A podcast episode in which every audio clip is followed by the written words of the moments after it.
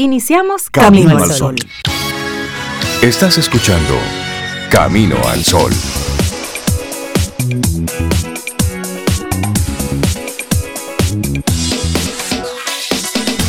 Y estamos a 13. Ay, mamacita, qué día más chévere este. Buenos días, Cintia Ortiz, Obeid Ramírez, todos nuestros amigos Camino al Sol oyentes, buenos días.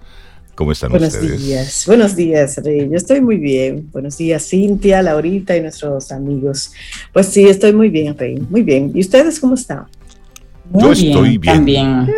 Buenos días. Hola, Sobe Rey. Bien. Sobe, gracias por preguntar. Laura, buenos días. Y a ti, Camino al Sol oyente, te hacemos la pregunta. ¿Cómo estás hoy martes? ¿Cómo, te, va? sientes? ¿Cómo te sientes? ¿Cómo, están esos arranca tu ánimos? mañana? ¿Cómo va todo? ¿Mm? Esperamos que bien, esperamos que bien. Esperamos que, Sí, que sí, sí. que le pongas ese sentido al día. Sí, sí, sí. sí. Y Lo que no esté organizado, organízalo. Esa es la tarea de hoy. Exactamente. Y si te sientes saturado, bueno, pues vale un descanso. Ese es el tema que queremos proponerte hoy. Si cuando haces ese inventario que te proponemos temprano en la mañana de cómo te sientes, de repente dices, pues mira, me siento agotado, cansado, pues vale un descanso, vale detenerse, mirar un poquitito hacia atrás, proyectar el futuro, vale soltar las cargas un momentito, ¿eh? hacer algunos ejercicios en los hombros, hasta buscarse un masajito, pero luego recoja su carga y siga para allá, dele para adelante.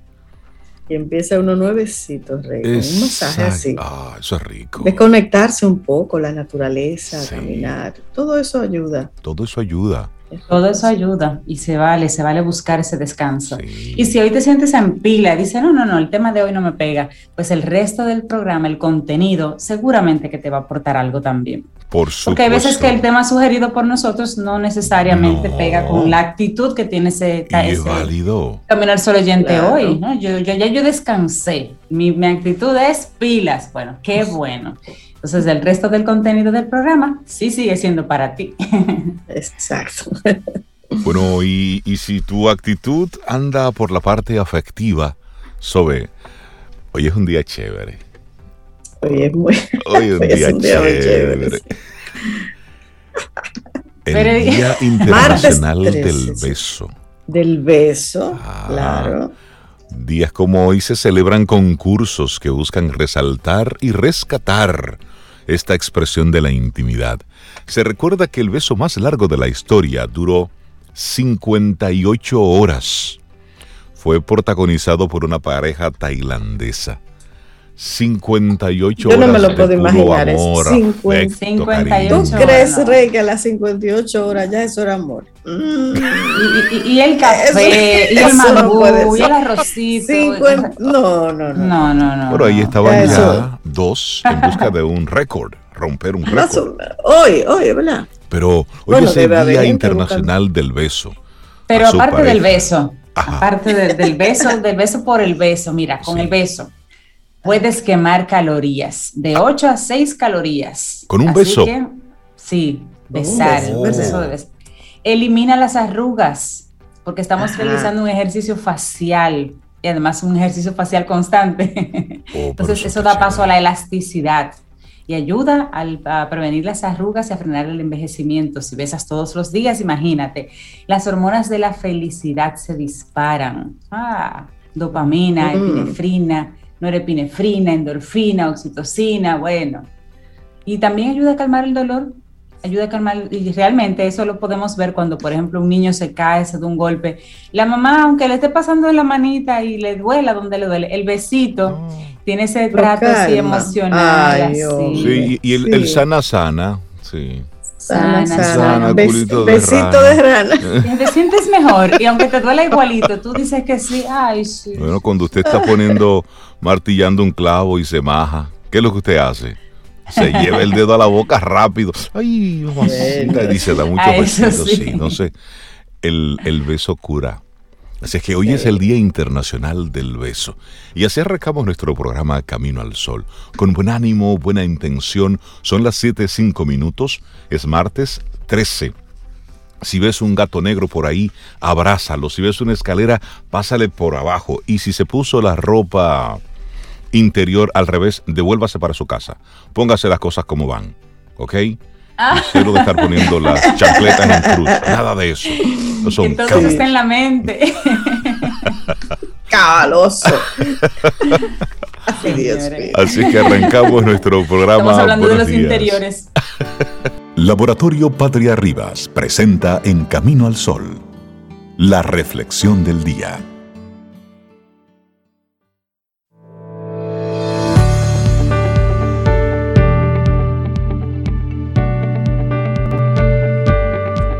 Es riqueza ni esplendor, sino tranquilidad y ocupación lo que te da la felicidad. Una frase de Thomas Jefferson. 7.22 minutos, vamos avanzando. Esto es Camino al Sol. Tu paz interior comenzará el día que no permitas que te manejen. Usted no es un vehículo, usted no es un carro, ni un avión para que lo estén manejando. No, señor. Ahí va nuestra reflexión hoy.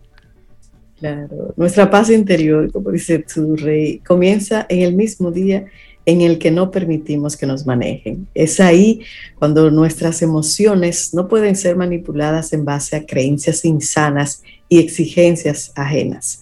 Esa sensación de paz es el fiel reflejo de que hemos tomado una decisión correcta. Ese es el signo más evidente gracias al cual tendremos la garantía de mantener un equilibrio mental físico. Así, lo que debemos pretender es manejar las expectativas que tenemos sobre nosotros mismos, evitar las reacciones ante las ofensas y las alabanzas para no pecar de coléricos ni de vanidosos. Para no irnos a los extremos. Exacto. Y cuando vivimos sometidos a lo que otros esperan o buscan en nosotros, estamos priorizando las opciones de los demás y no escuchando lo que verdaderamente nosotros necesitamos. Por eso es esencial que nosotros tomemos nuestras propias decisiones, pues solo ese salto al vacío puede llenarnos de paz y generar grandes dosis de valentía, responsabilidad y bienestar emocional.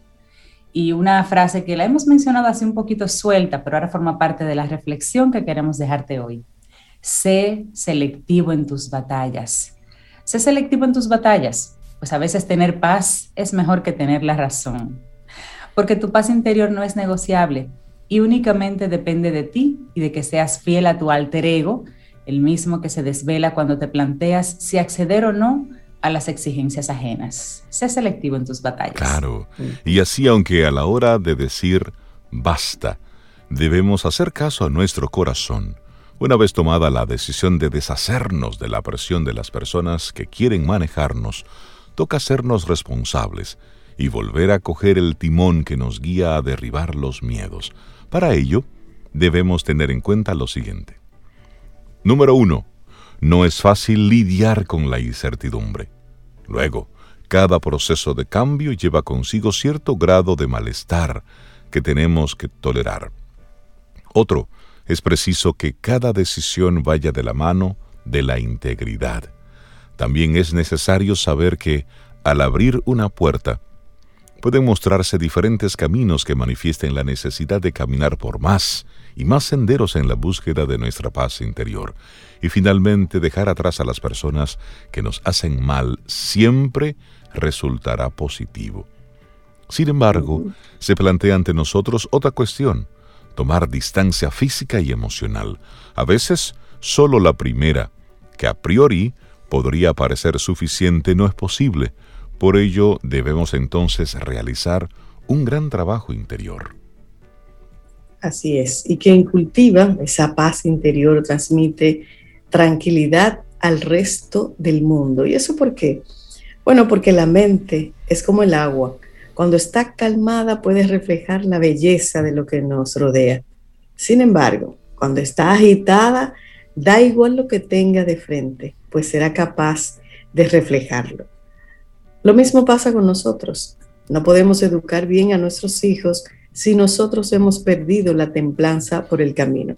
Tampoco nos será posible llevar una vida saludable o relacionarnos bien si en nuestra mente hay una gran tempestad. Por eso es importante que tengamos en cuenta que la paz interior es una de las riquezas más grandes que puede poseer una persona esto no quiere decir que tengamos que aguantar con paciencia todo lo que nos venga hasta llegar al punto de no poder hacer nada más que explotar. Se trata de eliminar expectativas externas y atender a lo que nosotros, a lo que nosotros queremos. Y así, atendiendo a lo que queremos atraer y dejando a un lado lo que nos pesa, vamos a alcanzar la paz interior que tanto anhelamos.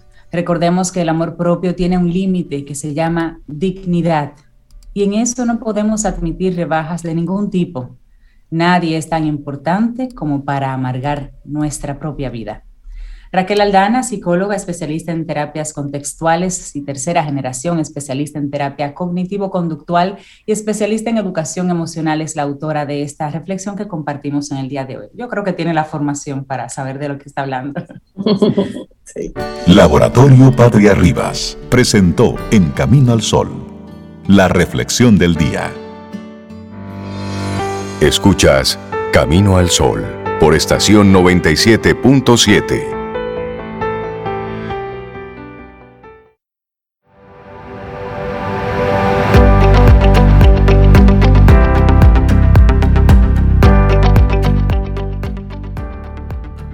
La vida depende del tipo de pensamientos que alimentamos. Si nuestros pensamientos son pacíficos, calmados y amables, entonces así será nuestra vida. Tadeos Bebitonifna, Bitofnica.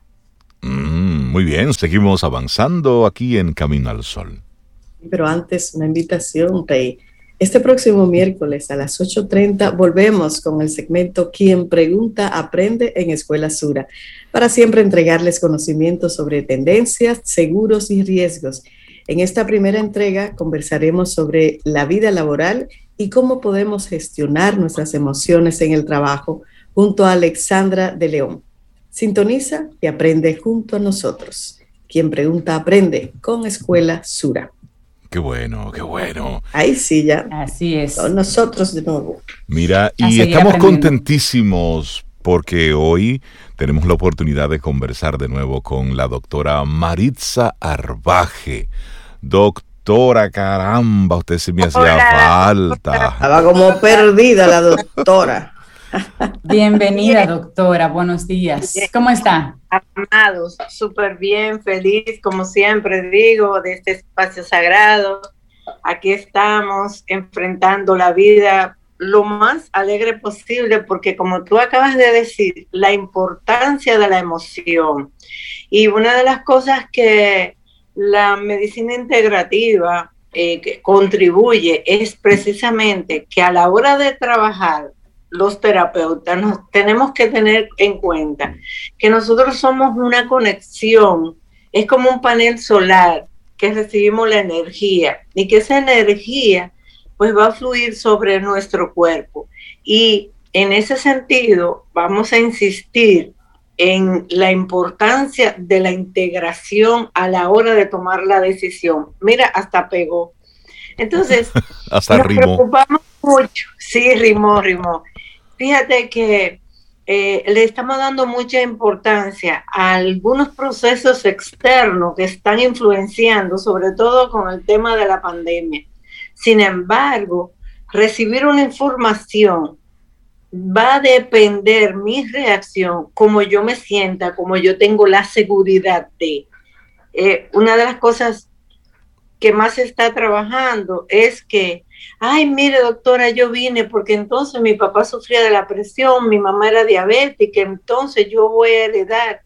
¿Por qué seguimos insistiendo en la herencia? Se ha demostrado que la herencia, lo genético, tiene influencia en nuestro cuerpo, indiscutiblemente, que uno tenemos más riesgo que otro a desarrollar determinada enfermedad. Ahora bien, eso hace una función de un 10 a un 15% y eso está demostrado científicamente. Sin embargo, el estado emocional que yo tengo, yo me autosugestiono de que me va a desarrollar la enfermedad y me va a dar porque todos los días digo lo mismo, lo mismo. Entonces, es como un mantra que el cerebro cree que eso es lo que debe ejecutar, que esas emociones tienen que permanecer en mi ser, en mi cuerpo. Entonces, voy a desarrollar lo que me está diciendo mi cerebro, mi cuerpo emocional, reflejado en mi cuerpo físico. Doctora, ¿y cómo yo rompo con cómo yo rompo con ese ciclo? Excelente. ¿Cómo yo lo rompo? Primero, que es una de las cosas que más trabajo, es la autoestima. Porque, aunque en, en los tiempos de educación, de formación, que quiero decir una palabra que no me gusta mucho, que es lamentablemente seguimos transmitiendo a nuestros hijos cosas negativas, de tal manera que no tenemos la capacidad de desarrollar la autoestima. Por ejemplo, mira Reinaldo, siempre le preguntamos a nuestros hijos pequeños, ¿qué tú vas a hacer cuando grande? Y el niño no sabe qué decir. ¿Por qué, mejor, ¿Por qué mejor nosotros no decimos, ¿cómo tú te sientes? ¿Qué tú quieres hacer ahora? ¿Qué podemos lograr? Porque lo que yo produzco hoy es consecuencia de ayer. Entonces, ¿por qué yo no puedo tener una formación, una capacitación interna de autoestima para yo preparar ese cerebro para que el otro cerebro, porque déjame decirte que tenemos tres cerebros, es el de la cabeza, es el de los intestinos, donde voy a hacer un paréntesis, porque yo insisto tanto en evitar el estreñimiento? Porque en el intestino nosotros tenemos nuestro sistema inmunológico, y tenemos nuestro cerebro, que es el que va a trabajar junto con el cerebro mental, que nosotros creemos que solamente tenemos el de la cabeza, pero también tenemos el del corazón. Y fíjate que recordando el pasado, Abracadabra trabajaba con el corazón y decía, abre, despierta. Entonces, ¿cómo nosotros no nos llevamos de nuestra corazonada cuando actuamos con el corazón, con el cerebro del corazón, nosotros tenemos un mejor resultado. Entonces, ¿cómo vamos a romper esa autoestima negativa y retomar la que es real y efectivamente necesitamos para nosotros poder tener una calidad integral de salud, tanto mental como física, emocional? Porque fíjate que cuando decimos tú no tienes salud mental, yo insisto que nosotros estamos desnutridos emocionalmente, por eso mismo, porque estamos rodeados de pensamientos negativos. Inclusive, si hay alguien, algún proceso, alguna acción que tiene mucha influencia y la mayoría negativa, es la alimentación.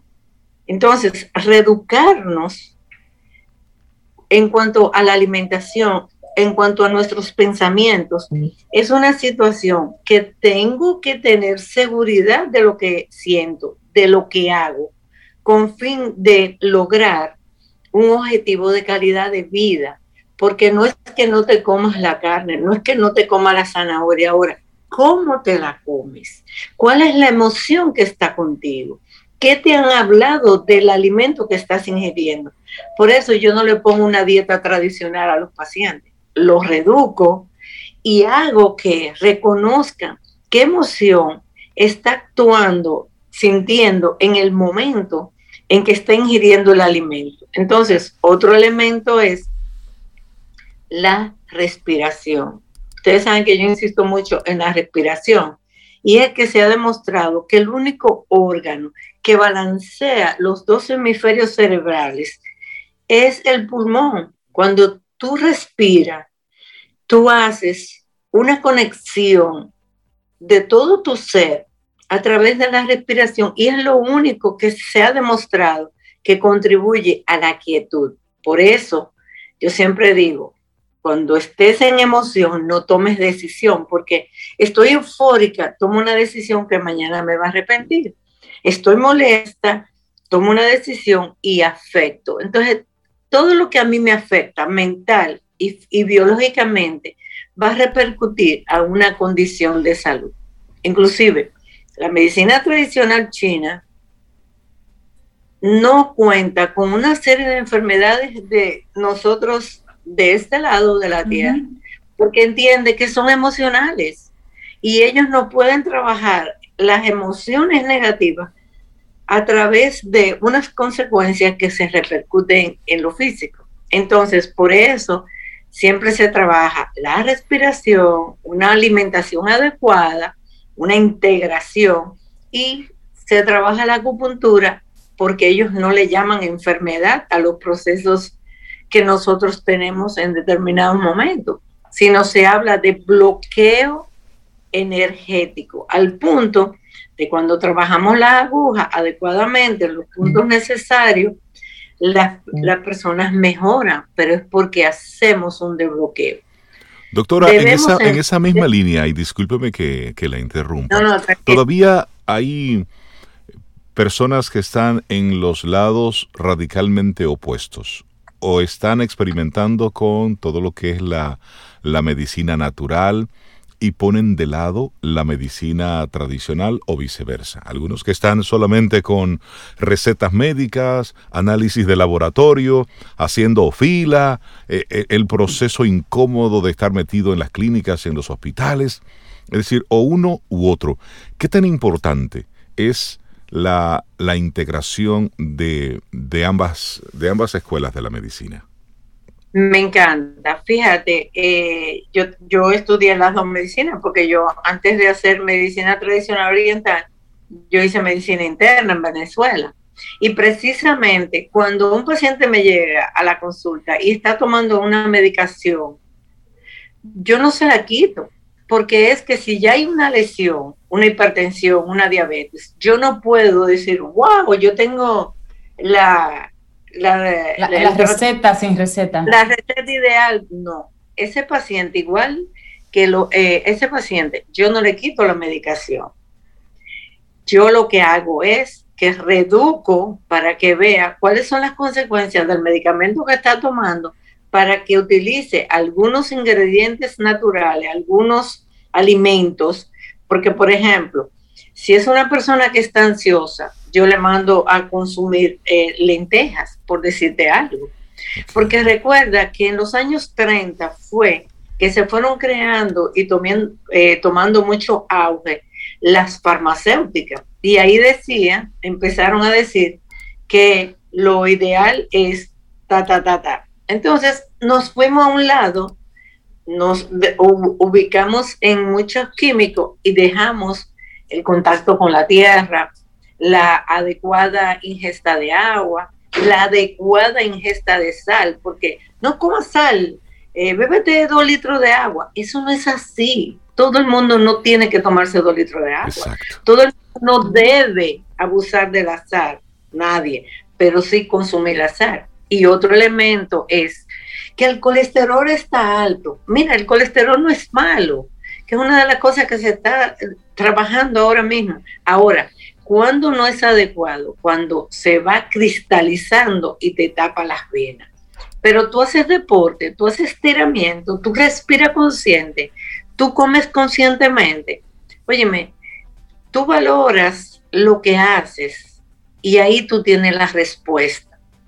Si tú comes todos los días un poco de vegetales crudos, con mucho cuidado de higiene, eso te ayuda a que la circulación sea más adecuada tan simple como eso, que te tomes un vaso de agua en ayuna, que tomes agua durante la mañana y al final eh, vas a tener un resultado. ¿Por qué?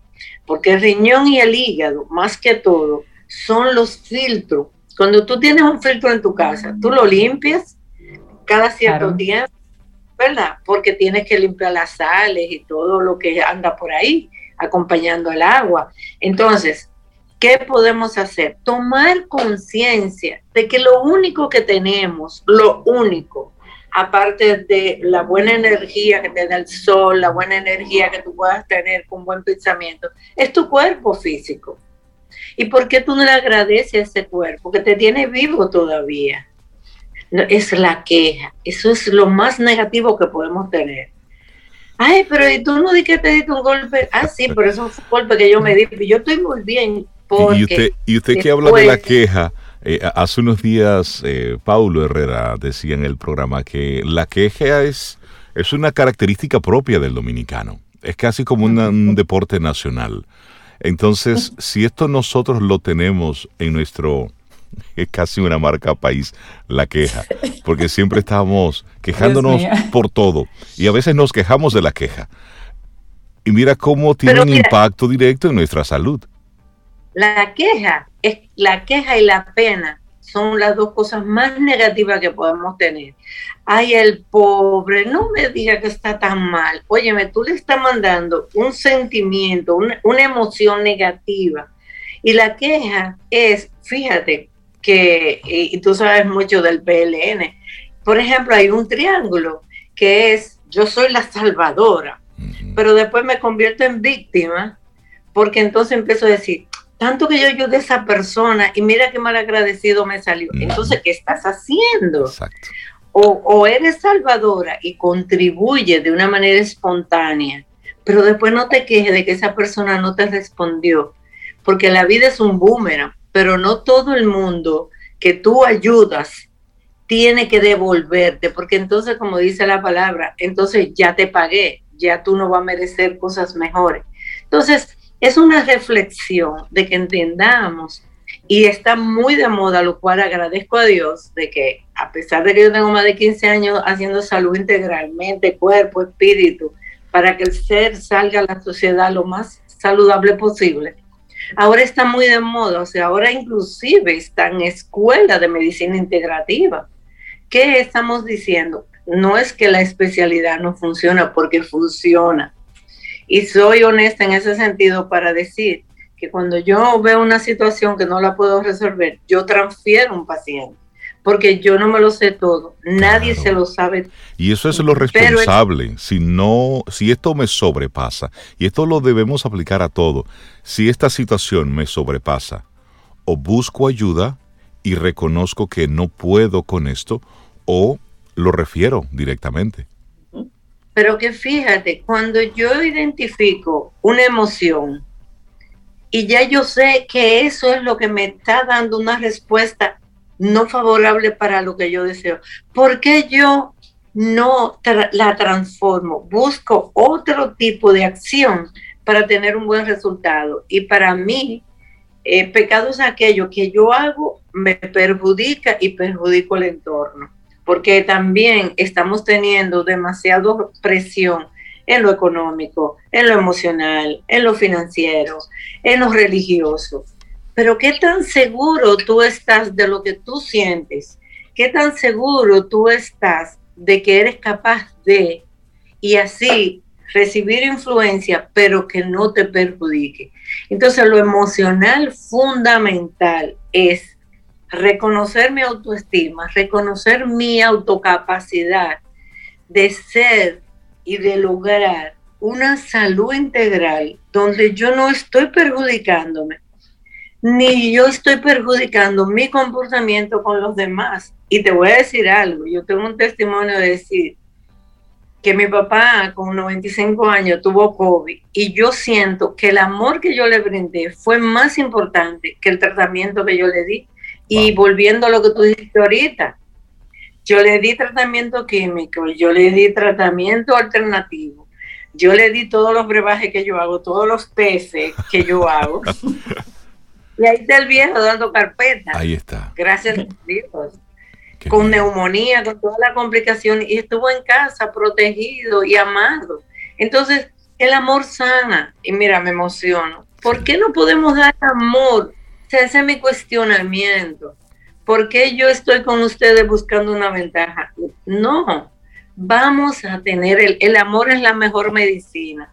Tú te puedes estar comiendo lo que sea, pero si tú no estás consciente, si tú no estás íntegramente contigo, eso no te va a hacer bien. Entonces, no dejarnos influenciar de aquellas cosas negativas que al final las consecuencias yo las voy a tener. Entonces, hablar de nutrición emocional es hablar de amarse. Eso no quiere decir egoísmo. Amarse significa respetar tu cuerpo, respetarte a ti mismo. Y eso tú lo vas a reflejar. Dejar la queja, porque no hay por qué quejarse, porque entonces tú le dices al universo, estoy mal, ay, qué mal estoy, me duele aquí, no tengo comida, no tengo para gasolina. Entonces, ¿qué es lo que te va a dar el universo? Lo que tú le estás pidiendo. Porque si supiéramos el valor de la palabra, no nos quejáramos, de verdad te lo digo. Y eso es parte de la nutrición emocional. Entonces después readecuamos la alimentación biológica para que nuestro cuerpo esté fuerte, para que levantemos pesas y no se nos caigan las pesas de las manos.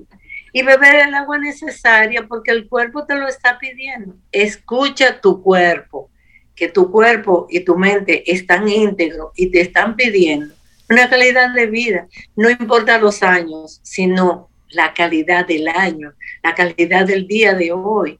Y así vamos a tener una salud adecuada, no perfecta, pero adecuada porque realmente es lindo cuando uno se siente bien. Y está bueno de estar idealizando cosas. Nos, nos hemos llenado de, de etiquetas, hemos idealizado lo que sería la felicidad, lo que es el bienestar, lo que es verse bien. Son etiquetas, lo hemos estado idealizando y no nos damos cuenta que nos estamos comportando como tontos útiles para todo un sistema.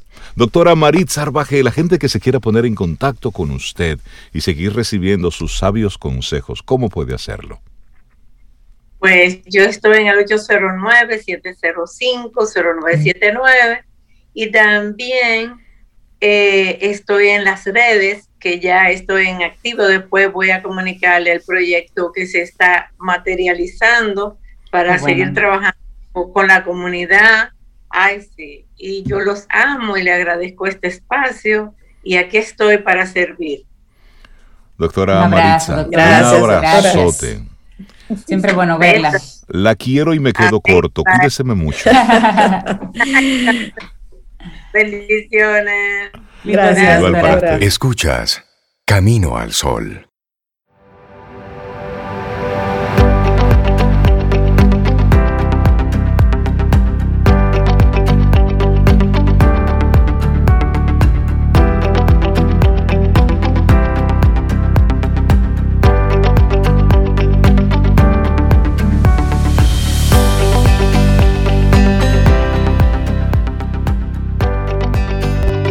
Igual que la naturaleza, debemos crecer gracias a la tranquilidad, la belleza, la armonía y el amor. Una frase de Devashish Rida. Esto es Camino al Sol. Te recuerdo nuestro número de teléfono.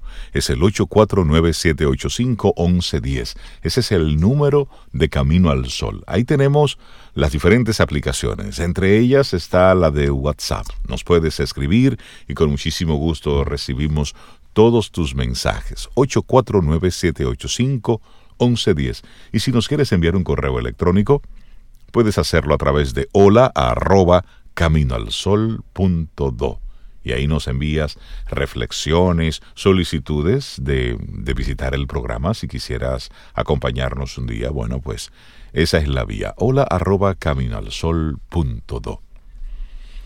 Cintia Sobe. Recibimos con muchísima alegría, con las batuteras de fuego del ayuntamiento a... La fanfaria, la fanfaria. Él se ríe. Isaías Medina, experto en ventas, crecimiento de negocios, escritor, coach, conferencista. Buen día, ¿cómo estás, Isaías? Hiper, mega, ultra, archi, recontra, bien. Eso. No hay quejas, señores. Le agregó algo ahí. Verdad bien. Me gusta, me gusta tu respuesta, siempre positiva. Sí, y con energía. Sí, porque es que no hay de otra. Es decir, ¿cómo puede usted confrontar lo inevitable? Sí, sí, sí. Sumándose a ello, ¿verdad? Sumándose a ello. En la teoría del caos, ustedes saben que de cualquier locura salen cosas interesantes solamente hay que estar un poquito despierto para poder verlas. De hecho, en toda esta situación que tenemos ya un año y pico en esto, ¿verdad? en pandemia, crisis, eh, hay muchísimas cosas interesantes que están sucediendo en el mundo de los negocios. La reconversión de muchos de ellos, la mirada del dueño de negocios que se le frizó por un lado pero como la madre de la creatividad es la crisis, tienen que buscársela porque hay almas que salvar. Hay que conseguir ese dinero, sí, hay que conseguir ese flujo de efectivo, porque uno podrá filosofar muchísimo, pero en los negocios, si no hay cash flow, es para afuera que van. Eh, cierra uno el negocio si no hay una movilidad del dinero. Entonces, esta crisis lo que ha permitido, está permitiendo, todavía falta mucho camino por recorrer para ver el final del túnel, todavía quizás ni hemos iniciado todo este proceso, hay muchos tequeteques en los ambientes de negocios, pero también hay mucha gente que tiene una mirada esperanzadora, optimista de que la situación es optimista. Vaya usted a ver la, en la parte optimista de todo esto, pero sí, existen dueños de negocios que están haciendo buenos y grandes negocios, no a raíz de la pandemia, sino por la razón de la pandemia. A propósito de... Es cierto, es que en cada época, en cada crisis, hay personas que les va mal, pero hay otros que, les va bien. Puede ser y encuentran la oportunidad ahí. Pero también puede ser que esa crisis era la cuña que les hacía falta para desarrollar uno que otro negocio. Y es válido porque en toda época hay gente que le va bien y gente que no le va bien. En un año normal surge una cantidad de empresas y cierra una cantidad más o menos similar de empresas que se forman, son las que cierran. Así que forma parte del ciclo. Sin duda, pongamos de ejemplo la industria inmobiliaria, que vengo tantos años dándole seguimiento y ya metido hasta el cuello en la industria inmobiliaria. Resulta que en el 2020, a raíz de la situación que ya saben, pues, óyeme, el primer, me, lo primero que uno piensa es, ay, mi madre, ¿y qué va a suceder ahora? Y la expectativa, porque siempre, obviamente, si usted tiene un negocio montado y está fluyendo más o menos y de repente viene algo que obstaculiza los ingresos recurrentes, pues obviamente que hay pánico, eso es inevitable. Claro, por supuesto. Ahora, cuando pasa esa crisis inmediata, que puede ser un segundo, un minuto, un mes o un año, hay gente que duran en crisis eternamente y nunca terminan de resolver su gran es, que viven en crisis. Eh, en crisis. Y, de hecho eh, su negocio está montado sobre el tigueraje de decir que la cosa no está bien. ¿eh? sí, bueno, el dominicano típico somos así, ¿verdad? La mayoría decimos para arrancar, bueno, la cosa está más o menos. Cuando alguien, un dominicano te dice que la cosa está más o menos, le está yendo más bien que el caray. ¿eh? Sí, bueno, pero entonces el mundo inmobiliario dominicano, ¿qué pasó? Normalmente hay una, cantidad de personas que en un año típico tradicional, normal, pues saca dinero para invertirlo en el mundo inmobiliario. Inversiones inmobiliarias, tipo comerciales o tipos de vivienda para vivir de la renta, para comprar en planos y luego ganarse la plusvalía, ¿verdad? Años después que se aumente el precio. Bueno, pues eso es normal dentro de todas las industrias, en el caso inmobiliario. Y estamos hablando de que hay un reducto, pues ese número, señores, se triplicó en el año de la pandemia, es decir, personas que típicamente no invierten en inmuebles dijeron, pero espérate un momentito, hay una crisis mundial, hay una crisis potencialmente económica, Deja, espérate, déjame hacer algo que nunca he hecho y ha sacado parte de sus eh, ahorros o inversiones en otros lugares y la ha puesto en el mundo inmobiliario. Eso permitió que la industria inmobiliaria dominicana, por lo menos, no se cayera. Y de hecho, eso fue lo que sucedió a nivel mundial en el mundo del real estate, de los bienes raíces, la inversión por parte de accionistas recién llegados y accionistas ya con experiencia que reinvirtieron un poco más de lo normal y eso permitió una estabilidad. Así que el agente inmobiliario típico que tenía las pilas puestas, pues se aprovechó de esto y pudo mantener sus ventas igual a cualquier otro año ¿sí? Entonces, fíjense, la crisis arrancó, pero todas las industrias no han sido afectadas de la misma manera. Y le cuento lo que ya ustedes saben, la industria del transporte, la industria de los comestibles, eh, y así dos o tres industrias adicionales que se han mantenido, se han sostenido y van a seguir creciendo. Porque hay una frase potente, Isaías, y es, esto también pasará. Ah, sin duda, sí. ya viéndolo del lado filosófico, todo Exacto, es decir, si tú te quedas... Pasa Qué terrible. Pero, hay un pensamiento ahí muy atado a que tú veas las oportunidades, porque si te cuando la persona está en un estado depresivo, sea cual sea la situación, no ve la oportunidad, aunque se la presenten en la cara, aunque se la muestren y se siente, mire, Isaías, te tengo el negocio. Si tú no tienes el estado mental correcto, tú no lo ves no lo puedes valorar. O sea que es la historia que ustedes conocen, ¿verdad? Del hiper mega violinista archi buenísimo tocando en uno de los eh, metros de Nueva York, ¿verdad? Exactamente, con un en, en 12 horas, seis personas se pararon a escucharlo por minutos y, le, y qué sé yo, recaudó como 32 dólares.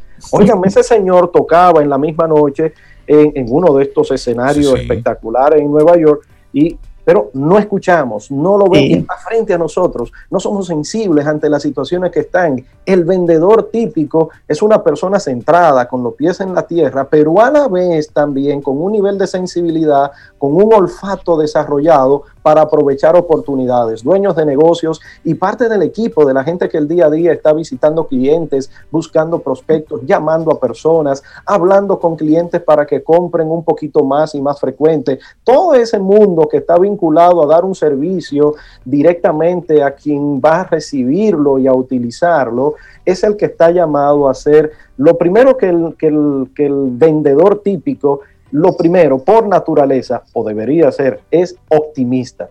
A pesar de la situación complicada, el optimismo no se debe perder nunca. Parte de lo que les enseñamos a los agentes, eh, perdón, a los eh, eh, vendedores generales, bueno, agentes inmobiliarios también son vendedores, obviamente, es de que asumas que la venta se va a dar, pero de inmediato. Eso ni se, ni se cuestiona. Yo estoy conversando. Es decir, ya llamó Ahí hay billete. Oye, pero eso es inmediato, ¿eh?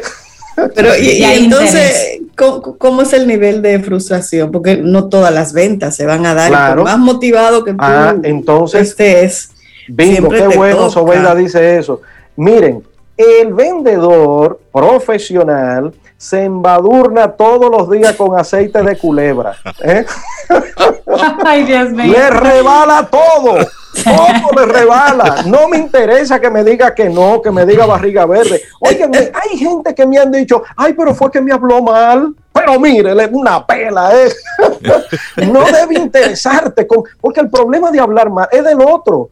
Tú eres un vendedor que está dispuesto a dar un buen servicio, sabes que tienes un producto interesante, el que el otro haya amanecido mal con cada... Eso es problema de él es de él, es un problema de él o de ella. Entonces, maestra Sobe, em, las expectativas, hay veces que no se exageran con las expectativas. Cuando nos levantamos los vendedores profesionales, lo primero que decimos, hoy será un día maravilloso, hoy será un día espectacular.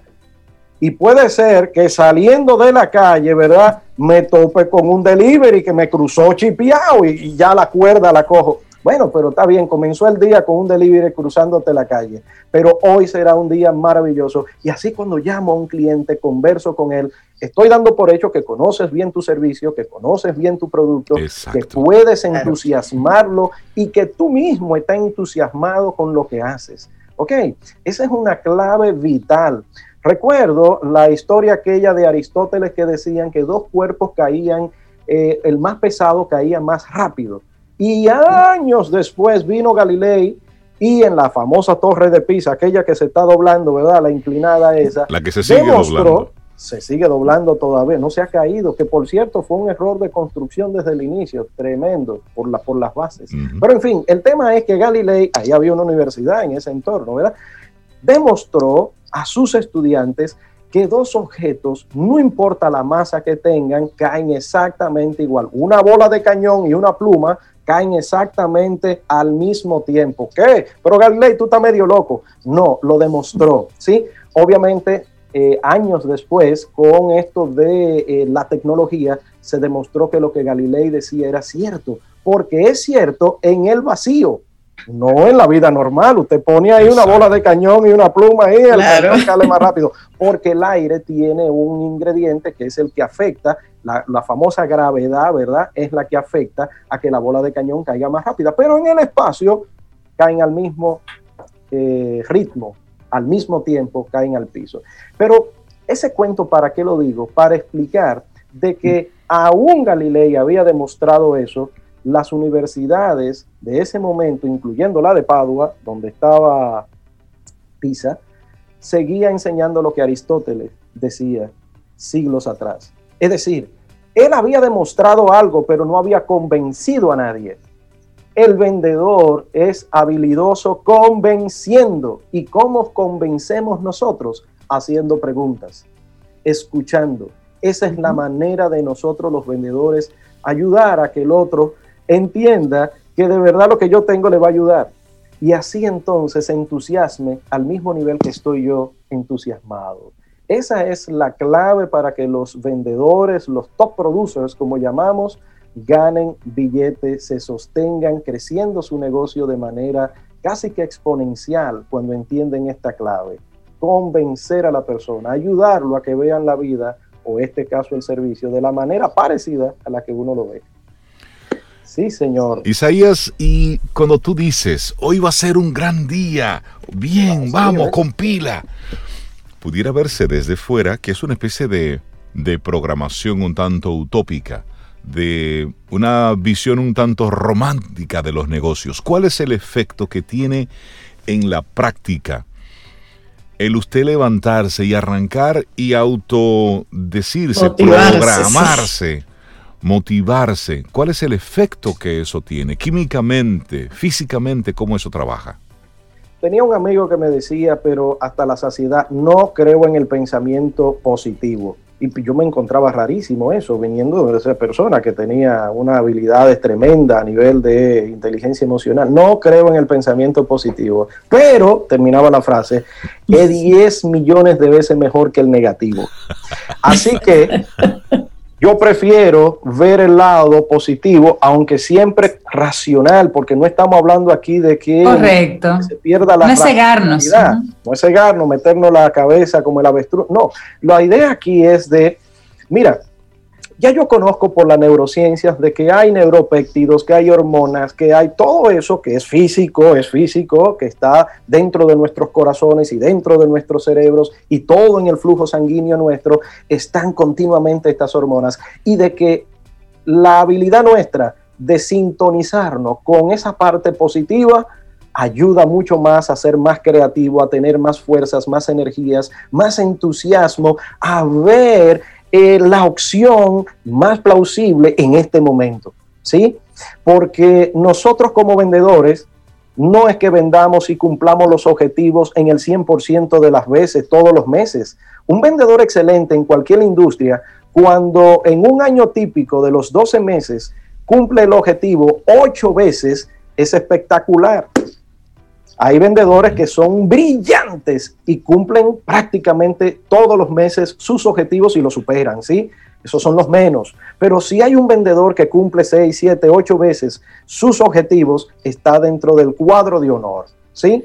Entonces, esa gente cuando se ha analizado, cuando se ha investigado, cuando se han hecho estudios, de hecho, con top producers, son gente que ven la vida desde el lado positivo son personas que ven la vida entusiasta, son personas que a pesar de los problemas de la empresa, del producto, del servicio, de la economía, dicen, bueno, esto es lo que hay, ¿qué voy a hacer? Lo que tengo son cuatro limones, ¿qué voy a hacer? ¿Qué?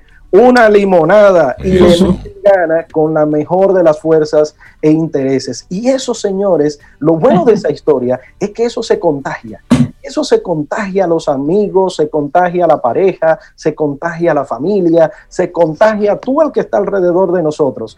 Y no es que nosotros vivamos desde un lado ciego, como hablábamos anteriormente, que estemos descuidando la realidad, ah, que la economía está tirando hacia abajo, de que la crisis económica, sí, pero es que la crisis no es para igual para todo el mundo.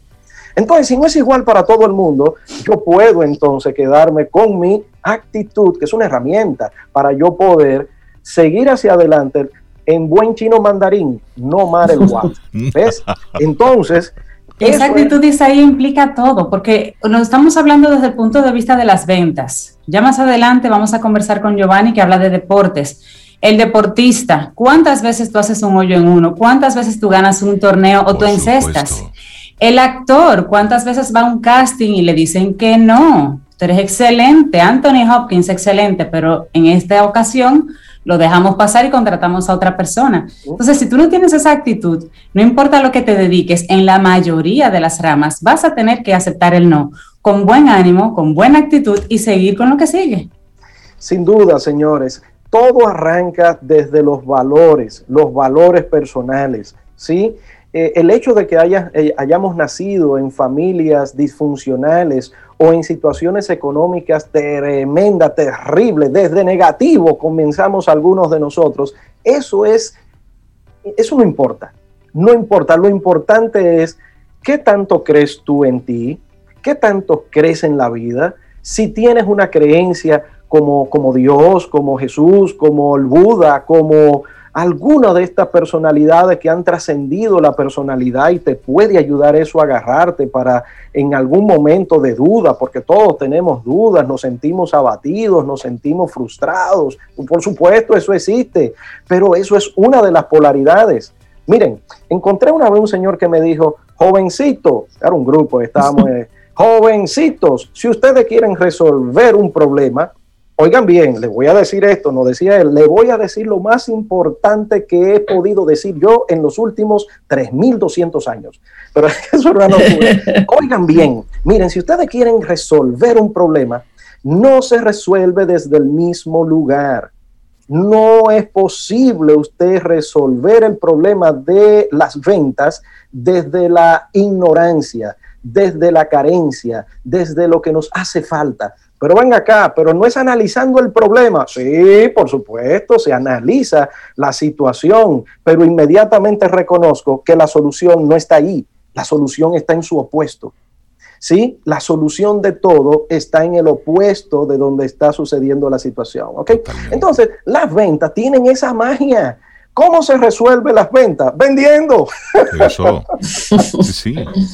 Los problemas de una empresa se resuelven con los ingresos. Por supuesto, se hay que reducir gastos, costos en algunos momentos donde hay situaciones complicadas. Por supuesto, se da por hecho. Pero no se resuelve desde el lado de la carencia. Se resuelve desde el lado de la creatividad, no de la competencia. Eso es uno de los hallazgos más maravillosos. La reinterpretación que Darwin hizo en su momento allá con el origen de las especies, ¿verdad? Donde nos sugería que el ser humano había avanzado y evolucionado por una suerte de competencia entre sí. Entonces, dicen los post-darwinistas que más lejos de la realidad puede ser eso, que es todo lo contrario, que el ser humano ha podido vivir y evolucionar y desarrollarse como ente por la colaboración. ¿Sí? Entonces, en las ventas también, ayudarnos nosotros mismos es lo primero, pedir ayuda, a, lo más grande que nosotros, mirar lo que han hecho otras personas, enamorarse de una idea que es, seré el mejor vendedor que seré capaz de ser hoy. Esa es una de las frases también que enseñamos continuamente a los vendedores. Isaías Medina, la gente que se quiera poner en contacto contigo, ¿cómo puede hacerlo? Oh, jóvenes, ustedes pueden llamarnos 829 884-3600. Ahí podemos ayudarlo y hablar y bebernos un café. un café ahí lleno de energía y de ideas, de buenas conversaciones. Isaías, buenísimo el tema que nos compartiste en el día de hoy. Un abrazo, ¿eh? que tengas una buena semana. un abrazo, Isaías. Un beso a todos. Ten un buen día, un buen despertar. Hola. Esto es Camino al Sol. Camino al Sol.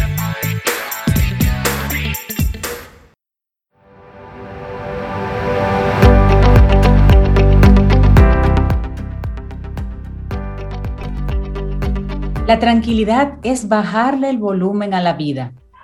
El silencio es presionar el botón de apagado y apagarlo todo.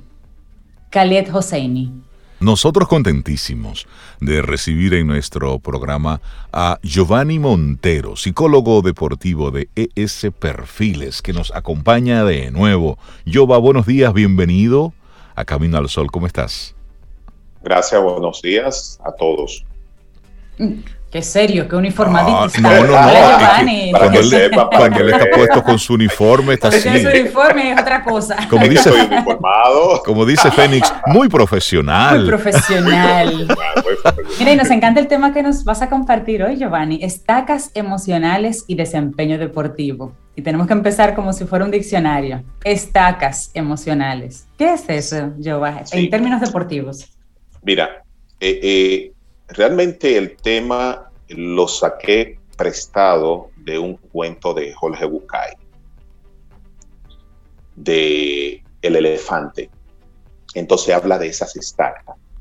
Y en el cuento, él narra cómo una estaca, un palo enterrado, por débil que sea, es capaz de detener a un elefante. Entonces, eso lo llevamos al deporte y lo llevamos a la experiencia que estamos teniendo con, los, eh, los diferentes atletas en los diferentes deportes. Entonces, esto nos explica un poquito cómo un atleta eh, tiene un buen desempeño deportivo durante la práctica y durante un juego, entonces es un atleta totalmente diferente. Y al analizar, al ver eh, ese rendimiento deportivo de pobre de esos atletas, entonces comencé un poquito a indagar la parte emocional de por qué se estaba dando estos elementos y, escuchando el cuento de Jorge Bucay, entonces pude entender un poquito el, por qué los atletas eh, actúan de esa manera ante, ante una situación que se han preparado toda la vida.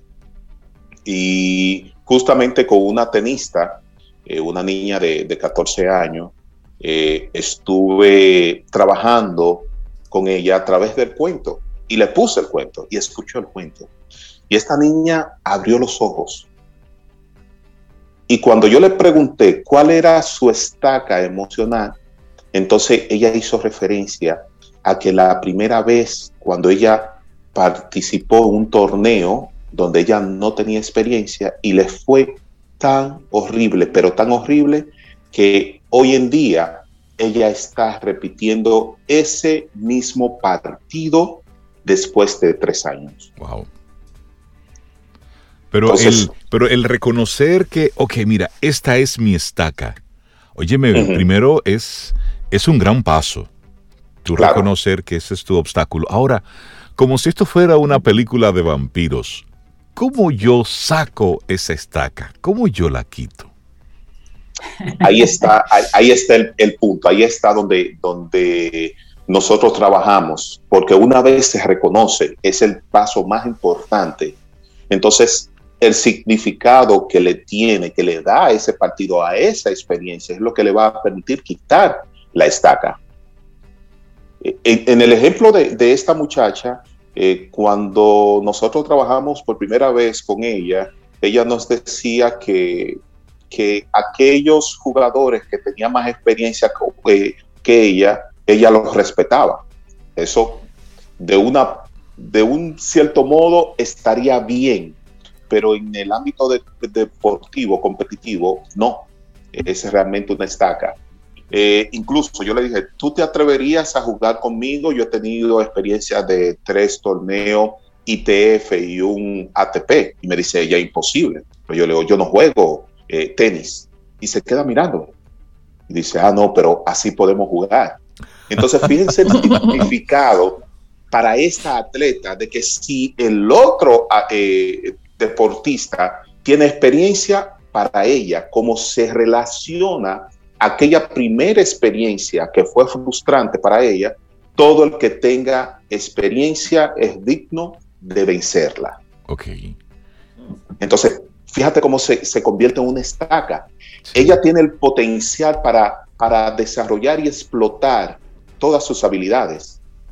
Pero si la otra persona tiene por lo menos dos juegos por encima de ella o tiene seis meses de experiencia más que ella, es suficiente para ella abandonar antes de entrar a juego. Fíjense qué interesante esto. Wow, ya se le trabaja en la mente. Completamente. ¿Y cómo rompemos con eso? ¿Cómo se saca esa estaca entonces? Primero, el reconocimiento. Segundo, el cambiar el autodiálogo de, los atletas. Es decir, ese no puedo, no puedo y nunca podré que nos, que nos regala Jorge Bucay en su cuento. Es eso. No puedo. Bueno, tiene más experiencia que yo. En el caso de esta muchacha, no puedo y nunca podré ganarle. Entonces, ahí, eh, eh, en, esa, en, ese mismo contexto, la llevé a la, eh, a la experiencia de Naomi Osaka. Dice, ¿quién tiene más experiencia, de Benny Williams o Naomi Osaka? Le digo, bueno, eh, Venus Williams. Entonces, claro. y esa es la realidad, Naomi Osaka nunca le había podido ganar a Venus Williams. Entonces se quedó como que hizo una introyección, una introspección y dijo, wow, es verdad. Entonces ahí comenzamos a remover la estaca del suelo para que permita de que los atletas comiencen a avanzar en las competencias. Entonces, esas estacas no se ven en las prácticas, porque las prácticas es simplemente... Sí, están en práctica, no tienen ese proceso mental. Exactamente. Pero también tenemos otras eh, estacas que no necesariamente son con experiencias de juego, también son experiencias emocionales, eh, o la experiencia de los padres, de poder querer agradar a los padres, o sentirse de que cuando pierdo, entonces estoy, no estoy valorando el esfuerzo que hicieron mis padres para que yo practique una determinada disciplina. Entonces, en resumen, todo eso son estacas. Entonces voy poniéndole una carga emocional que me la estoy generando, me la estoy creando y eso se convierte en una retranca para yo poder desempeñarme bien en un, en un partido. Exactamente, exactamente. Y de nuevo, todo está en la mente. Todo está en la mente. Increíble. Y aquí estamos hablando, Giovanni, de lo que es el deporte de, competencia. Pero, por ejemplo, Sobe tiene un tiempo eh, ya muy involucrada en lo que es eh, el aspecto deportivo de, de, salir a caminar, a correr, tiene ahí todo un medallero. Montar bicicleta ahora. Ah, montar bicicleta ahora, es decir, tiene todo un medallero ahí de los maratones que ha participado. Y de repente le dice ultra maratones. Ultra, los varios Ironman en los que ha participado. Y de repente nos invita a nosotros, vamos a correr mañana. Yo digo, pero, Sobe, con Sobeida no. imposible si ella comienza, yo apenas le veo el humo. Entonces, automáticamente yo, por no verme disminuido, por no sentirme al menos, simplemente rechazo eh, si quiere estar cerca de ella. Invitación. Por ejemplo, tu invitación, Sobe. Exacto. ¿Cuál, sería tu problema? Eh, en, en ese caso sería eh, eh, la autocreencia de que jamás yo voy a, eh, a funcionar a nivel de sobre y, lo podemos ver en, las diferentes etapas de, nuestras vidas, en diferentes ámbitos. Y, se daría también inverso, y se daría también inverso, eh, Giovanni, es decir, cuando yo me siento con mucha capacidad y estoy con una persona que está en sus primeros momentos, que yo como atleta de altísimo rendimiento, simplemente comience a bajar mi rendimiento para que el otro no se sienta mal, no se sienta al menos esto en perjuicio de mi desempeño. Sí, sí, sí, claro, claro. Y se da muchísimo, mucho Interesante pregunta. Y sobre todo cuando los atletas tienen eh, una mayor valoración de la amistad que de la competencia. Cuando juego con un amigo. exactamente. Compito con un amigo, no quiero que él se sienta mal, entonces yo le bajo y le permito ganar. Y, mm. eso, eh, bueno, no se da a nivel competitivo per se, se da más a nivel de, de desarrollo de amateur. Porque es otra, eh, otra mentalidad que se tiene. Ya a nivel competitivo, o tú compites o, o simplemente te quedas fuera. Porque hay, hay consecuencias a nivel competitivo, hay consecuencias eh, de tipo profesional y por eso ya tú piensas y te enfocas un poquito más. Pero mira interesante que se dé ese caso. Por eso yo no corro con Sobeida, para que ella no tenga que bajar su, su, rendimiento. No, no, yo soy empática, yo la bajo. Por ti yo la bajo. Giovanni Montero, los que quieran conectar contigo, los padres que tienen, tienen sus hijos muy involucrados en la práctica deportiva, los atletas de alto rendimiento que quisieran tu acompañamiento psicológico, ¿cómo pueden ponerse en contacto con ES Perfiles? A través del teléfono 809-750-0716 y a la cuenta de Instagram arroba perfiles. Buenísimo. Giovanni Montero. Gracias. Cuídate mucho. Excelente día. Vida. música, noticia, entretenimiento. Camino al sol.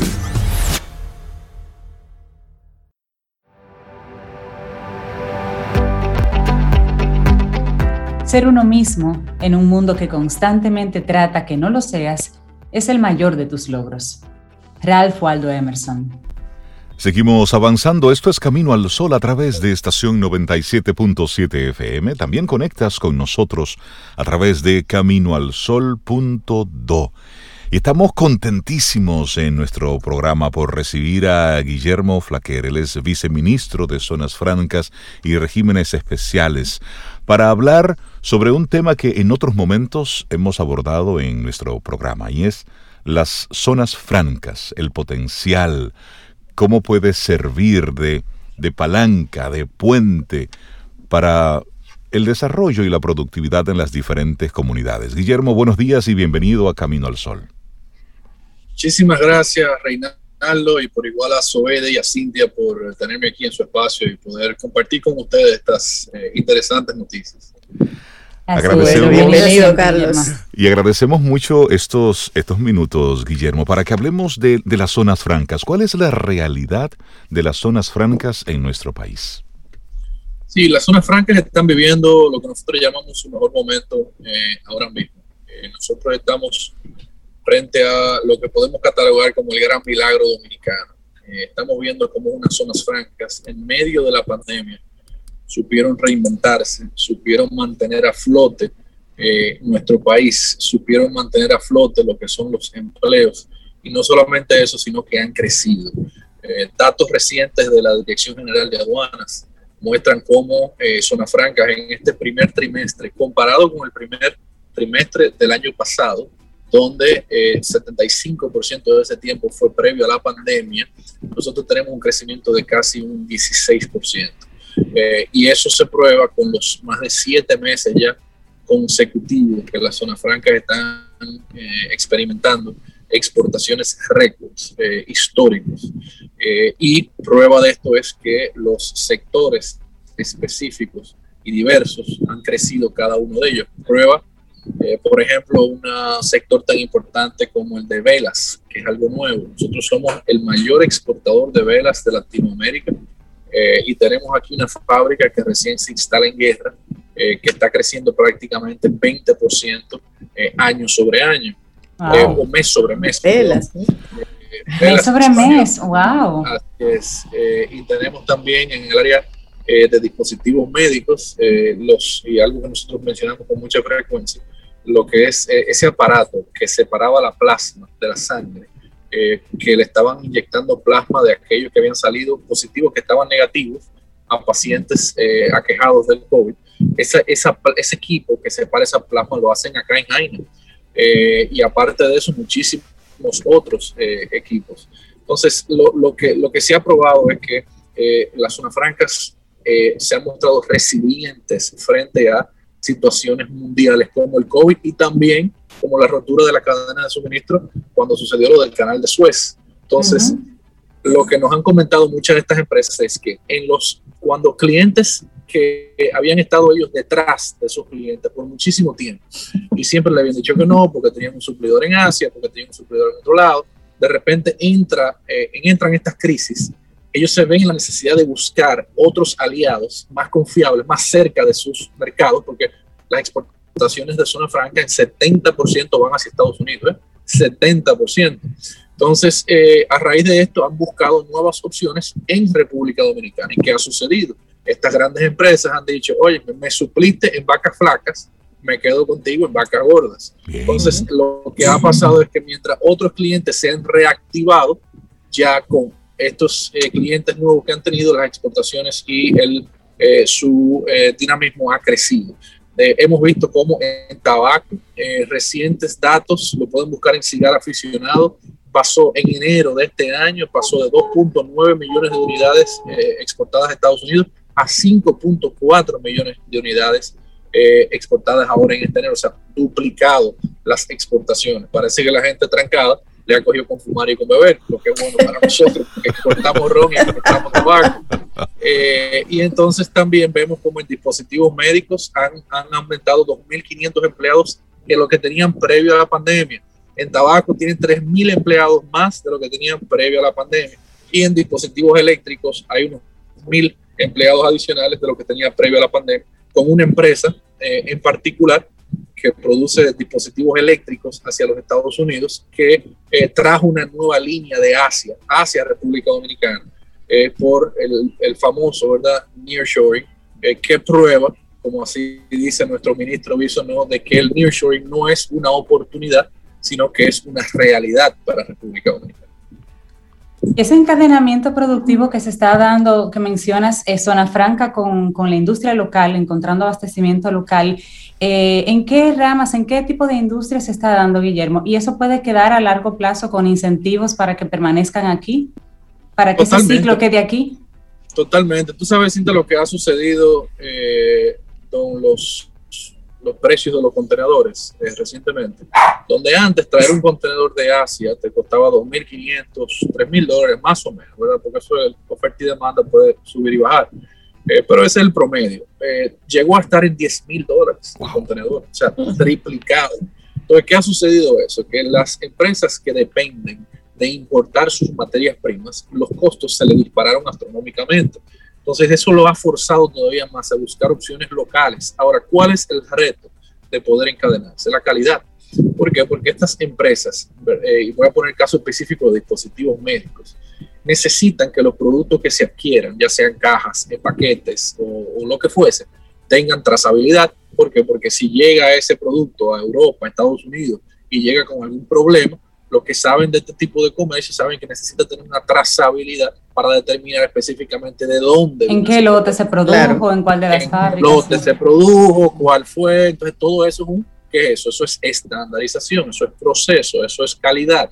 Entonces, todo ese tipo de cosas son inversiones que las empresas tienen que hacer antes de ver, como dicen aquí, antes de ver un chelito. ¿Por qué? Porque tienen que hacer todas esas inversiones en certificación y demás, y luego de que hace todo eso, es a ver a ver si, se le, si, si, si venden algo. Entonces, en ese sentido, nosotros hemos estado trabajando en una plataforma donde, junto con el clúster de dispositivos médicos, ellos han indicado todos los productos que ellos están buscando. Nosotros, por otro lado, eh, hemos ubicado las empresas en el sector local que pueden suplirla y nosotros en el medio, entonces, ayudándolas con los temas de certificación, de calidad, eh, y un sinnúmero de cosas ahí para llevarlas al nivel que necesitan. ¿Por qué? Porque este es el intangible de las zonas francas. Eh, nosotros hablábamos los otros días en una empresa que ya no le suple a zona franca, pero que le llegó a suplir.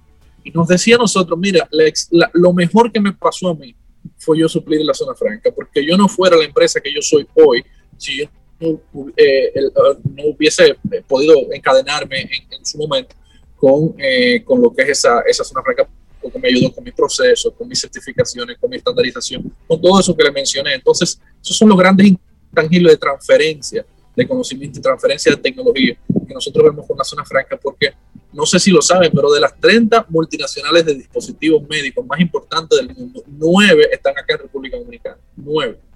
Entonces, eso son las cosas que nosotros estamos buscando maximizar, que estamos maximizando, ya los números se ven, eh, y nosotros hemos estado con una agenda muy agresiva desde el día uno por instrucciones del ministro y del presidente eh, Luis Abinader, buscando entonces que la zona franca se consoliden y que realmente le podamos sacar el máximo de potencial a las mismas. En, sí. esa, en esa misma línea, eh, nosotros hemos estado acostumbrados de manera histórica a hablar sobre los parques de zonas francas, es decir, la zona franca, las industrias localizadas en un lugar físico. Y luego entonces surge esto de los regímenes especiales, que no necesariamente tiene que estar la empresa dentro de un parque, de un parque industrial. industrial. Uh -huh. En este y en este campo, bueno, pues hablemos de las diferentes industrias que República Dominicana está viendo un, una penetración importante. El caso del cine, por ejemplo. ¿Cómo, ¿Cómo impacta todo lo que tiene que ver y todo lo que se está haciendo con la zona franca en la industria del cine, en la industria de la moda? Y ahí te, te aprovecho para aclararte algo, Reinaldo, que, que de por sí se me hace se, difícil seguirte la pregunta por tu tono de voz, ¿verdad? Tengo que concentrarme para hablar igual de bien. Eh, pero la verdad es que la, la, parte de zona franca que están fuera de parques de zona franca, nosotros el, el, término técnico para eso son zonas francas especiales. Zonas francas especiales. Nosotros tenemos, nosotros tenemos varias de ese tipo. Eh, primero son los call centers, eh, ¿verdad? Los llamados contact center y BPO, donde es un sector que ha crecido muchísimo y, y en medio de la pandemia todavía más, porque la demanda por los servicios y el comercio electrónico, lo que ha hecho es una mayor demanda por los servicios también de forma remota. Eh, y las, eh, los contact centers han, han, cambiado su fisionomía por igual, donde antes era un centro de llamada, ahora es un centro de servicios, donde, por ejemplo, el Scotiabank, que es un banco eh, muy reconocido a nivel mundial, ha puesto todo su centro de operaciones y de back office acá en Zona Franca de las Américas. y ahí tiene unos 2.000 y pico de empleados. O sea que ya el modelo de eh, eh, eh, contact center tradicional ha modificado a ser ya parte de un proceso, ¿verdad? de una tercerización de proceso. Y también tenemos zonas francas especiales con temas agrícolas. y bueno, ya eso es otro mundo porque cómo tú vas a trasladar una plantación de banana orgánica o de aguacate a un parque de zona franca. Eso es imposible. Ahora bien, con el tema que mencionas de cine es extremadamente interesante y es un régimen especial. Nosotros ahí estamos trabajando de la mano con la directora general de DG Cine, Mariana Vargas, eh, porque como nuestro rol es, eh, básicamente fomentar lo que es eh, la industria del cine como régimen especial, ya los trabajos de ella son más específicos del tema del cine. ¿Qué estamos viendo nosotros? Nosotros estamos viendo cómo ya luego de un tiempo, ya la ley madura, se ha creado toda una industria paralela al cine, porque el cine no es, ustedes lo saben porque están en los medios, no solamente grabar una película, está lo que es el servicio de catering, el servicio de ropa, el servicio de maquillaje, está luego los temas de postproducción, edición, sonido, mezcla eh, y una serie de cosas hay que cada una requieren de una especialización. Y lo que nosotros hemos visto para nuestro asombro es como esto, donde antes había que importar ese talento, donde antes había que traer eh, diferentes personas expertas en montaje de sets de películas, donde había que traer personas que supieran de maquillaje o de ropa. Ya se ha creado donde una película se puede extranjera, eh, de producción extranjera, puede hacerse 100% con dominicanos y dominicanas. un equipo local. Y eso es realmente el propósito de los regímenes especiales y de los incentivos, donde de no existir esos incentivos, estas industrias y estos jóvenes que hoy en día tienen empresas, que tienen producciones, que tienen trabajo, no lo hubiesen tenido de no haber contado con esa ley. Entonces nosotros tenemos que seguir fortaleciendo, seguir eliminando las distorsiones, pero seguir fortaleciendo y fomentando este tipo de eh, encadenamiento, porque este sí es encadenamiento puro, eh, con el talento local y que le den más oportunidades de empleo a los dominicanos y a las dominicanas. Totalmente. Una empresa que tenga ese tipo de servicios, Guillermo, eh, ¿tendría entonces una constitución eh, jurídica diferente para tener acceso entonces a incentivos distintos? Sí, eh, es, correcto. Eso depende de la clasificación que tú tengas como empresa para poder acceder a los distintos incentivos que, otorgan diferentes regímenes especiales. Como también hay otros, está la nueva ley 2801, que es lo que nosotros también trabajamos en su momento, que es para incentivar el tema de la frontera. Eh, y otros regímenes especiales que existen, eso ya depende de la categorización de empresa eh, a la cual tú apliques. Interesante ver cómo el tema de la zona franca se va, se va manejando. Has mencionado en varios momentos casos de éxitos relacionados a zonas cercanas a Santo Domingo a la capital, al Distrito Nacional. ¿Cuál es la realidad en el interior del país? La zona franca que está en mi pueblo, allá en Salcedo, lo que está sucediendo en La Vega, en Moca, en San Pedro. ¿Hay oportunidades? ¿Hay planes? Totalmente, totalmente. Ahí, ahí te tengo la noticia de que en la última reunión del Consejo de Zonas Francas se aprobó eh, por primera vez en muchísimo tiempo la instalación una empresa en la zona franca de Salcedo. Eh, así que eh, correcto que se acaba de hacer una empresa que, eh, vamos, no es una, ¿verdad? El tamaño que nosotros quisiéramos de un principio, pero ya se empiezan a ver los frutos del trabajo que nosotros venimos haciendo de fomentar otras zonas de nuestro país que tienen de igual forma potencial. Y aquí hago una analogía con la reciente ley de desarrollo de la zona fronteriza y unos trabajos que hemos hecho con el MEPID. Eh, el MEPID, como Ministerio de Economía, Planificación y Desarrollo, eh, en su eh, objetivo de fomentar un área tan necesitada como la frontera, la ha dividido en tres. lo que es la zona norte de la frontera, zona central y zona sur. ¿Por qué?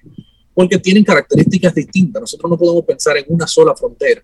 La zona norte tiene una vocación logística y por ende nuestras políticas públicas y nuestros recursos van orientados más a fomentar la instalación y el desarrollo de una industria logística, perdón, con el puerto de Manzanillo. Claro, sí. Y por ende no significa que no se instalen otras, simplemente significa que al entender que hay un mayor potencial con el tema logístico, nos concentramos hacia esa, a, desarrollar políticas públicas que vayan orientadas a eso.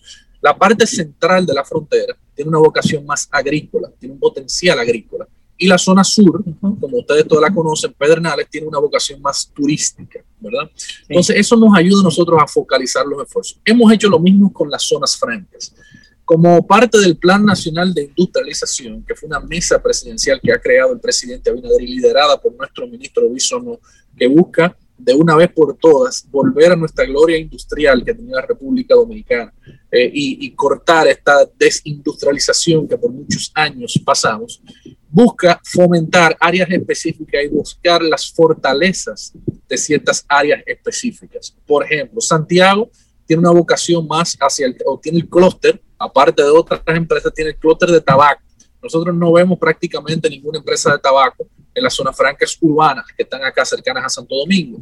Entonces, recientemente hemos lanzado el plan de relanzamiento del sector de tabaco, que fue ordenado por el presidente Abinader, nuestro ministro no y eso ya fue ejecutado. Entonces, de forma similar, estamos viendo potencial con temas agrícolas.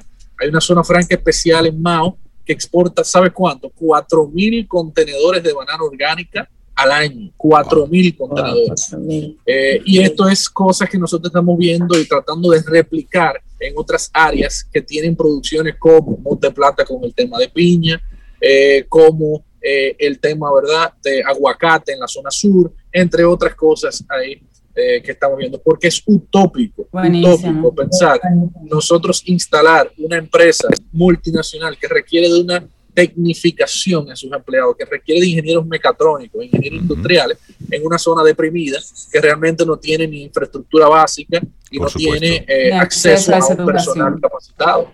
Es utópico pensar en eso, pero esa misma zona tiene potencial para otras cosas. Entonces, en ese plan y desarrollando ese plan, es que estamos para poder maximizar todo lo que son nuestras oportunidades. Buenísima esta conversación que, tenemos Guillermo con, tiene que volver. Con Guillermo, sí, se quedan, se quedan muchos temas. Creo que creemos que las zonas francas es, un, es una herramienta eh, idónea para países como los nuestros, donde, donde hay tanta necesidad y donde el elemento productivo pues eh, se necesita y es precisamente lo que nos va a permitir salir y romper con el ciclo de la, de la pobreza. Guillermo Flaquer, viceministro de Zonas Francas y Regímenes Especiales, muchísimas gracias por haber estado con nosotros en Camino al Sol. Gracias, gracias a ustedes. Para la próxima voy a seguir con mis clases de locución. Pero tú tienes una voz muy bien. Lo, lo, haces muy bien. Manejas muy bien. Gracias. Te vamos a hacer otra invitación para continuar el tema. Gracias, Guillermo. Guillermo. Bueno, y nosotros así llegamos al final de nuestro programa Camino al Sol por este día. Mañana, si el universo sigue conspirando, si usted quiere, y si nosotros estamos aquí, tendremos un nuevo Camino al Sol y esperamos que hayas disfrutado del contenido del día de hoy. Recuerda nuestras vías para mantenernos en contacto. Hola arroba caminoalsol.do. Visita nuestra web y amplía más de nuestro contenido. Caminoalsol.do. Hasta, una, próxima, edición. Y pásala bien.